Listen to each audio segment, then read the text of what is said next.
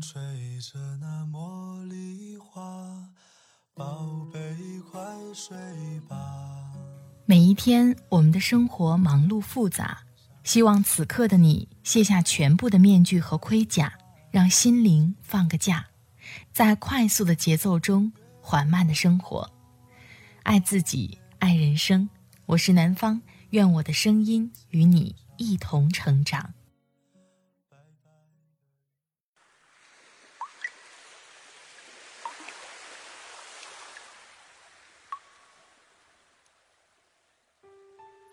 嗨，你好，这里是快节奏慢生活，我是南方。今天你过得好吗？经常给大家分享一些关于职场的，也关于情感的内心话的。但是今天呢，想跟你分享一篇关于友情的故事。这个故事很虐心，却也让我们更懂得了，有些人只能走一段路。当这些人离开的时候，不要想着用各种办法把他留住，因为是你的，永远离不开。当你们彼此的生活轨迹发生变化的时候，想留也留不住。今天就和大家一起分享来自作者摇铃铛的文字。超过十五年的闺蜜，好像喜欢我老公。南方新上架了一个专辑。是来自作者韩梅梅的书，有些事现在不做，一辈子都不会做了。如果喜欢，欢迎点击订阅哦。好了，开始今天的节目吧。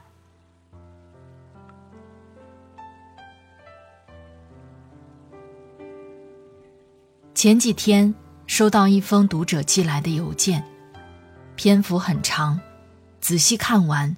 感觉一阵唏嘘。信是这样的：你好，邮件我仔细编辑了很多遍，才鼓起勇气给你发过去。我一般不太喜欢倾诉，有不开心的事情都自己消化，但这事儿实在让我太伤心，周围也没人诉说，只好来咨询你的意见。是这样的，我有个交往超过十五年的闺蜜。我和她从小就认识，以前是楼上楼下的邻居，小时候经常会去对方家里串门。她一直是人群的焦点，因为长得漂亮，身材好，成绩也靠前，传说中的别人家孩子。我读书的时候就是个小透明。性格不太合群，成绩也一塌糊涂。我爸妈经常拿我跟他比，我感到自卑，有段时间和他有些疏远。直到高三的时候，他爸妈突然闹离婚，每天在家吵架，摔东西砸碗。那年一向自负的他，好像郁郁寡欢，抬不起头。我从来没有看过他那么消沉的样子，就时不时叫他来我家吃饭睡觉。我妈负责给我们做饭、辅导功课，一起上下课。那一年，我们每天晚上聊到凌晨三四点钟。从那个时候开始，我们的关系就变得非常亲近了。他经常跟我说：“我是他这个世界上最仗义的朋友，也是最亲的姐妹。”要好到白发苍苍的八十岁，我一度以为是真的，从来没想到我和他之间也会有逾矩。高三毕业后，他考上一所二幺幺，我分数只上了三本，我有点难过，也没往心里去，反正从小表现都很一般。大学四年，我们一直保持通信。我也经常给他寄礼物。毕业后，他到了我所在的城市读研，因为他父母说，女孩子学历越高，才过得越好。我呢，没什么雄心壮志，就去了家长推荐的公司上班。父母催我相亲，第一次见到我老公就一见钟情，现在已经结婚了。他长得高，有点小胖，但是很可爱。买了一套两百平的大房子，写了我一个人的名字。相比我闺蜜的感情路一直有点坎坷，高中就遇到过渣男，大学还被骗财骗色，工作也不太顺。原以为读研出来更好就业，但他不知道运气差还是啥，换了几次工作，工资都很一般。因为我俩都在一个城市，他又很孤独，没有男朋友，所以我和老公经常在家做饭，会叫他过来吃；出去玩也会捎上他一起。从去年开始，我感觉他好像对我老公有点想法。其实我也担心是不是我多想了，怕冤枉他，所以观察了几个月。事实证明。一旦你对谁有怀疑，就能从很多细节上发现问题。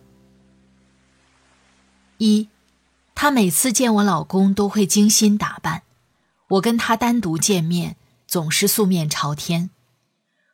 有几次他来我家，我刚开门就闻到浓烈的香水味儿，化了全妆，头发也明显做过发型的样子。二。他经常在公共场合夸我老公，很夸张的语气说：“李哥真是个好男人，甜甜嫁给你有福了，李哥你做饭真好吃之类的。”我老公倒很受用，可我在旁边很尴尬。三，我老公喜欢健身，有次他来我家玩，聊天说到自己也刚好有减肥计划。就嚷嚷着要办我老公那个健身房的卡。我忍不住说：“这个健身房离你家有点远，你干嘛不在家附近办？”他撒娇的语气说：“有认识的人才有动力去减肥呀。”我当时很不舒服，但也不好说什么。四，一起出去玩的时候，经常对我老公动手动脚，抓一下手臂。或者拍一下背之类的。两个人走在前面聊天，把我甩在后面，我也摘不出什么错处，只能生闷气。五，最近几次他来我家吃饭，我老公下厨，他都会直接钻进厨房去帮忙。我在客厅听到两个人有说有笑，心里很不舒服，就也凑过去，但我家厨房很小。站了两个人，根本挪不开身，结果看见他给我老公系围裙，那个距离鼻子都要挨到我老公后脑勺了。我当时血压都要崩了，大喊一声：“你们干嘛？”他被我吓得抖了一下，很委屈地说：“我怕你老公被油溅到啊。”发完脾气又觉得有点愧疚，给他道了歉。万一他就真的只是关心一下呢？但前面这些做的再严重，也只是让我有点怀疑。前不久的一件事，让我肯定了他对我老公确实有异样。上面不是说我老公每天健身吗？他出门那两个小时，我基本都在公司加班，所以虽然介意闺蜜跟他一起健身，我也没什么办法。结果前几天，我老公应酬回来喝醉了，回家倒头就睡。我鬼使神差翻了他手机。认识这么多年，我们从来没有窥探过彼此的社交圈，这是第一次。可能老天都想让我发现吧。打开微信往下翻，就看见了一个熟悉的头像。他私下给我老公发微信。约他健完身一起吃饭，我老公问他叫不叫甜甜，他说他应该在忙，我们自己吃完就不要叫他了，吃完还可以一起散步回去。当时我感觉好像被雷劈了，马上翻那天的聊天记录。下午他问我在忙什么，我说在赶项目，今天晚上估计又得加班了。他给我发了个摸摸头的表情，我当时真的不敢置信，本来我以为他只是单身久了，习惯性撩汉，没有太大恶意。但这件事让我意识到，他没我想的那么大大咧咧、单纯。他可能真的想破坏我的家庭。其实到今天为止，我都没有把一切跟我老公摊牌，因为相对于我老公的不主动、不拒绝，反而闺蜜的做法让我更崩溃。因为我们真的是很多年的朋友了，知道对方的所有秘密和黑点，在困难的时候我都会挺他。我一直以为至少他对我是以心换心的，结果回报我的是那种多年信仰崩塌的感觉。就像你以为你们是相爱，结果事实是你单恋，对方还把你的真心放在地上踩。这些天我基本没怎么睡觉，不只是因为他对我老公的暧昧行为，我开始回想这些年他和我的相处，才发现很多他根本没把我当回事儿的蛛丝马迹。比如我听过他分手的事情，恋爱的细节，我所有的前男友他都知道，甚至还有联系方式，但关于他的一切，男朋友、朋友圈人脉都对我捂得严严实实。比如我过得开心的时候，他不会也为我开心，而是总泼我冷水；我遇到挫折了，他反倒心情不错的模样。比如我刚刚意识到，这么多年，我们的相处居然都是我在花钱，我给他买礼物，请他吃饭，心疼他还没毕业没收入。他对我唯一一次付出，是毕业后第一次来我家，手上提了点水果，还有一半是烂的。原来从始至终，他有的只是一张渲染姐妹情深的嘴。我以前一直觉得，有交往超过十五年的闺蜜是非常大的福气。我从小性格比较内向，也没几个女性好友。所以非常珍惜和她的友情，况且她肯定也有对我好的时候，不然这么多年我不会跟她一直继续相处。可是走到今天，当我回忆相处的每一个细节，我实在不能再欺骗自己了。最让我难过的是，他明明知道老公是我的底线，他还是做了伤害我的事情。但我还是有些想不通，他怎么会变这样了？怎么会这么对我？究竟是不是我误会了？我要不要远离相处了十五年的闺蜜呢？邮件我们听完了，接下来来解答这个读者的问题。首先可以肯定的告诉你，百分之九十九不是误会。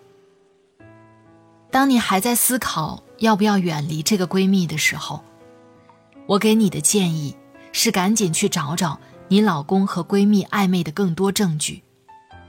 不想吓你，但也许他们已经做了更多过分的事儿了。要亲密到什么程度，他俩才会在你眼皮底下约饭，还要避开你？要恨你到什么程度？这位闺蜜才会饥不择食的，连你老公都勾引。我不知道你听过没有，这个世界上有种感情，叫女人之间的嫉妒和攀比。在你说到他不想听你分享你的升职消息的时候，在他不愿意给你分享他的朋友、人脉、生活圈的时候，他就彻底暴露了。他所做的这一切。包括亲近你老公，不过就是嫉妒到失去理智。儿时两人都在同一起跑线上，你突然跑得比我快一截，不更加彰显我像个废物？所以想破坏，把你拉到他能俯视你的境遇。你可能会问，到底嫉妒你什么呢？很简单，当然是嫉妒你傻白甜还能过得好。嫉妒你辞境比他成功，嫉妒你没怎么使劲儿就什么都有了。她每天都会问自己一万遍：“你凭什么？为什么不是我？”她未必真的喜欢你老公，但她一定想破坏你现有的生活。有时候我不太懂，两个明明生活境遇已经南辕北辙的朋友，非得死死抱在一起的原因是什么？十五年的闺蜜感情让你坚持的想拉她一起上路，但这么多年的人生经历早已经决定你们俩不是一种人。毕业你选择工作，她继续深造；你早早结婚，她至今未婚。你有自己的婚姻和家庭生活，她也有自己的圈子和社交，他都摆明了不想跟你分享他的人生了，你却非要把他拉进来，跟你们一起，长期过着一个男人和两个女人周旋的生活，有这样的后果，不是意料之中吗？给你一个闺蜜和老公不擦枪走火的理由。到底见过几个女人之间的情比金坚呢？只要一个不需要多优秀的男人，就能把闺蜜情搅和得天翻地覆。有些女人的友谊，比你想象中脆弱得多。在我人生的前三十年，我同样为人际关系耗费太多心力，就像我对朋友抱怨过的一样，我这辈子。在人际关上吃的亏，流的泪，是感情生活上的一百倍。我很多次试图从同性友谊里，找到那些最珍贵的部分，那些真诚、仗义，彼此掏心掏肺，毫无所求的为对方好，也期待对方能越来越好。但结果，经常叫人失望。可能这就是报应吧。明明自己也一身缺点，凭什么要求别人完美？大概上帝在设计女人的时候，出场设置了太多 bug。当一个生物同时存在敏感、多疑、情绪化、占有欲强等特质，它注定要被自己所累，也被关系所累。朋友跟我说，在一个朋友明明知道他的底线在哪里，重申了几次。还是屡次践踏的时候，心口突然像放了个塞子，堵得哽咽。他突然想起中学时看过的两个女同学打架，这两人原本是形影不离的所谓闺蜜，却为了一个左摇右摆的垃圾男人，互相撕扯头发。如果那些敏感、多疑、情绪化，不能随着年龄的推移都变成细心、感性和懂得界限感，那所谓女人之间的友情，也不过就是小孩子过家家的笑话。毕竟，小刺猬对你展开柔软的肚皮，又不是为了让你一拳狠狠打下去的。所谓中年的女人们圈子变得越来越窄，大概是因为她们最后终于变得智慧起来了吧。大家年纪都大了，玩不起《甄嬛传》了，应付不了太多的无效社交，更经不起太剧烈的心情波动。中年以后，能尽量让你保持情绪稳定的，就是好朋友；对你的每一份好意懂得及时回应的，就是好朋友；会为你的辉煌鼓掌，也会在你落难的时候伸出手的，就是好朋友。至于别的，没有时间去思考太多。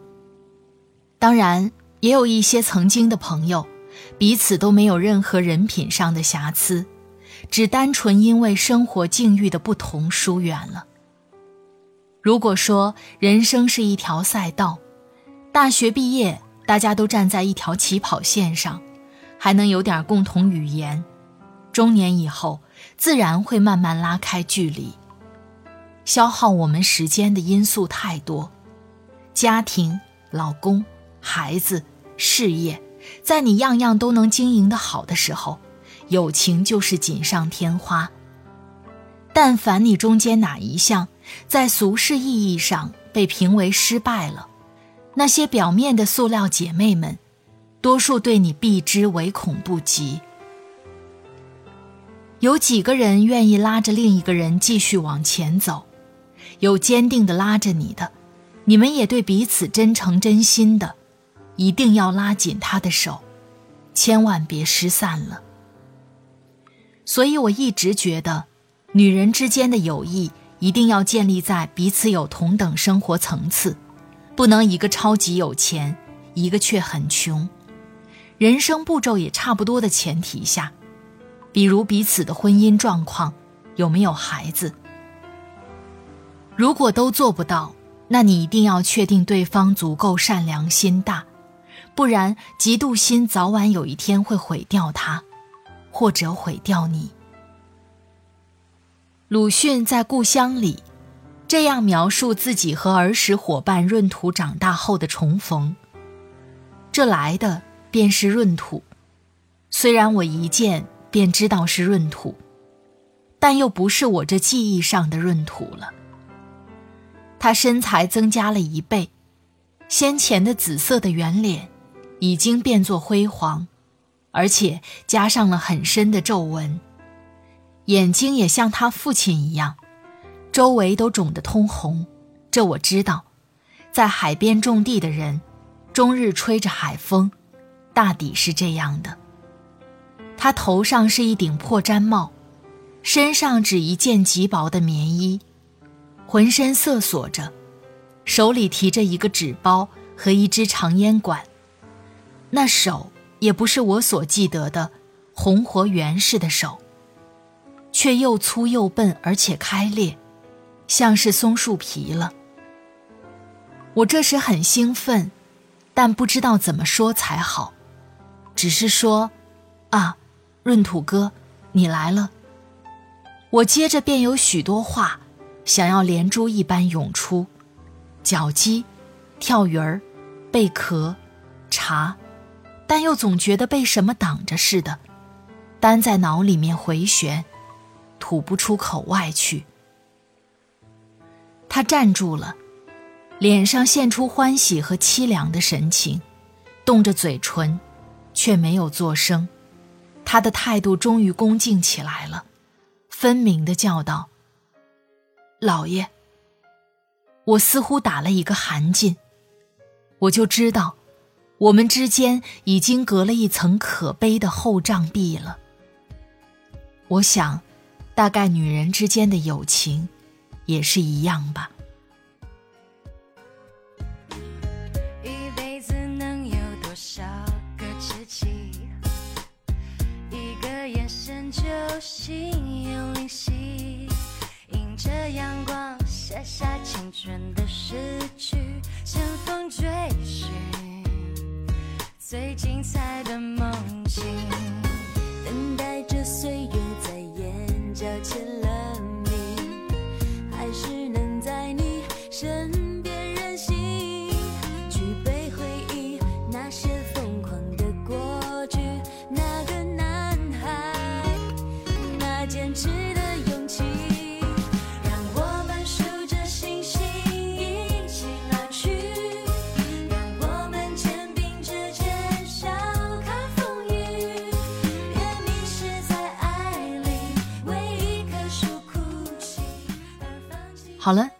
亲爱的朋友们，听了刚才的节目，不知道你的感受是怎样的？我知道听完这个故事，你一定有很多愤恨的话想要表达。单不说她的闺蜜和老公做过哪些没有分寸感的事情，我觉得作为当事人来说，也应该警醒自己以及周围人的一些变化。有的时候不想去了解这些事，也不过是自欺欺人罢了。有一些友谊，过了那个时间点，就该结束了。有一些人，当你经历过一些事，就应该一次看透了。你有听过类似的事情吗？欢迎在节目下方分享给我。在这里，特别感谢作者摇铃铛。摇铃铛，作家，自媒体人，刘亦菲长沙纷飞，第一届快乐全职妈妈总冠军。著有畅销书《姑娘，你活得太硬了》，他的微信公众号是摇铃铛。如果你喜欢他的文字，欢迎关注他的微信公众号“摇铃铛”。快节奏慢生活是在每周二、周五、周日的晚上更新。如果你喜欢我的节目，喜欢我的声音，欢迎下载喜马拉雅 APP，搜索“快节奏慢生活”或是“南方 Darling”，关注我，第一时间收听温暖。好了，今天的节目就到这里，我们下期再会。祝你晚安，今夜好梦，拜拜。